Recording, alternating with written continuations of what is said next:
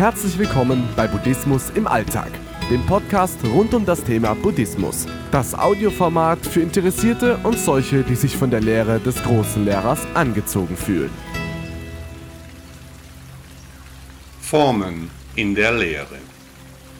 Alles, was wir vor uns sehen, ist ganz wenig Form in einer schier unendlichen Leere. Die Umrisse und die Farben der Dinge und der Menschen, das ist das, was wir wahrnehmen. Die Unendlichkeit zwischen den Objekten bleibt für uns dabei nicht greifbar, lässt sich auch nicht ertasten. Objekte sind nur kleine große Häufchen von Kohlenstoff und anderen Elementen, geschützt durch eine Atmosphäre, abgegrenzt vom Nichts der Leere. Sitzt du in einem Zimmer, den größten Teil des Volumens genau dieses Zimmers nimmt etwas ein, das du nicht sehen kannst, nämlich die Luft. Bist du draußen außerhalb eines Hauses, den größten Teil des Volumens der Umgebung ist auch hier unsichtbar, besteht ebenfalls aus Luft. Angenommen, du wärst auf der ISS-Raumstation zu Besuch. Was liegt zwischen dieser Raumstation und dem nächsten Planeten? Richtig, das große Nichts. Das absolute Nichts, eingebunden in ein unendliches Universum, entzieht sich jeglicher Vorstellungskraft. Überlegungen über das Nichts überfordern uns Menschen. Wir wissen viele Dinge, aber verstehen können wir diese deshalb noch lange nicht. Zwischen den Sternen unseres Nachthimmels liegen Welten. Das Universum erscheint ohne irgendein Ende. Alles, was wir sehen oder ertasten, hat eine Form. Zwischen den Formen liegt immer nur das Nichts, die stille, unbändige Kraft der Gehaltlosigkeit.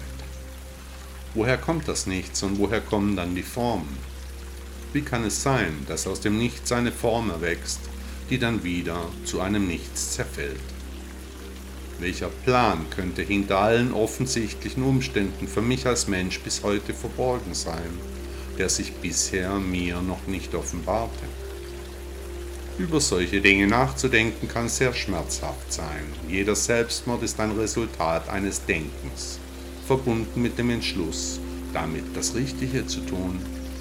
Offensichtliche Umstände führten in den Augen des Betroffenen zum Mord am eigenen Ich. Das Geplapper des eigenen Egos im Gehirn wurde unerträglich. Man dachte sich, es wäre eben besser so. Ich weiß, von was ich spreche. Mein Vater hat sich 2014 selbst gerichtet. Zurück zum verborgenen Plan. Es geht im Spiel des Lebens um die Erkenntnis, um das Verstehen des Gesetzes von Ursache und Wirkung. Der historische Buddha Siddhartha Gautama wurde bekannt, weil er mit seiner Philosophie fundamentale Erklärungen für das große Nichts zwischen den einzelnen Objekten lieferte. Wenn wir seiner Weltanschauung also folgen, dann stammen wir aus dem großen Nichts und wir werden in das große Nichts zurückgehen. Was aber wissen wir über das große Nichts? Nichts wissen wir überhaupt nichts. Wir glauben zu wissen, was wissen die Blinden von der Farbe, die Tauben von Geräuschen, die Ungebildeten von der Kraft des Nichts. Wenn alle Materie zu nichts werden kann und das Nichts zur Materie, welche Komponente spielt dabei noch die Zeit, die aus dem Puzzle hernach ein 4D-Rätsel macht. All dies Wissen verwenden wir Menschen 99% unserer Gehirnaktivitäten für vollkommen nutzlose Selbstgespräche. Warum nun machen wir solche irrationalen Dinge? Zurück zum verborgenen Plan im Spiel des Lebens. Nur durch das Erwachen können wir das Nichts würdevoll ausfüllen, ohne Ängste unseren Teil der universalen Struktur eröffnen. Du hast Angst vor dem Sterben. Gut, wer hat das nicht? Die Irrationalität hinter den offensichtlichen Illusionen, die wir die Wirklichkeit nennen, die verwirren ein höheres Lebewesen mit seinem Ego. Im Verlauf der Evolution haben wir Menschen viele Fähigkeiten erlangt, viele aber auch verloren. Wir sind nicht mehr Teil der Natur, in unseren Häusern ist es warm und gemütlich, draußen würden wir auf die Dauer wohl sterben. Welchen unserer verlorenen Sinne wollen wir aktivieren? Was sehen wir zwischen den Formen? Wird das Nichts gesteuert und verwaltet? Gibt es einen Plan, ein Geheimnis, eine Erkenntnis, die es zu entdecken gibt?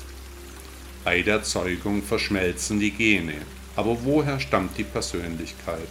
Wer also bin ich? Wo komme ich her? Wo gehe ich hin?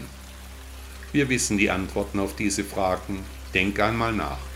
Denk nach über dein Erwachen, über das Erreichen deiner Erkenntnis. Denk nach, ohne moralische Begriffe, ohne Konventionen, ohne vorgefasste Urteile.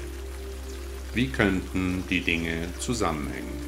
Der chinesische Philosoph Zhuangzi sagte einmal, niemand ist weiter von der Wahrheit entfernt als derjenige, der alle Antworten weiß.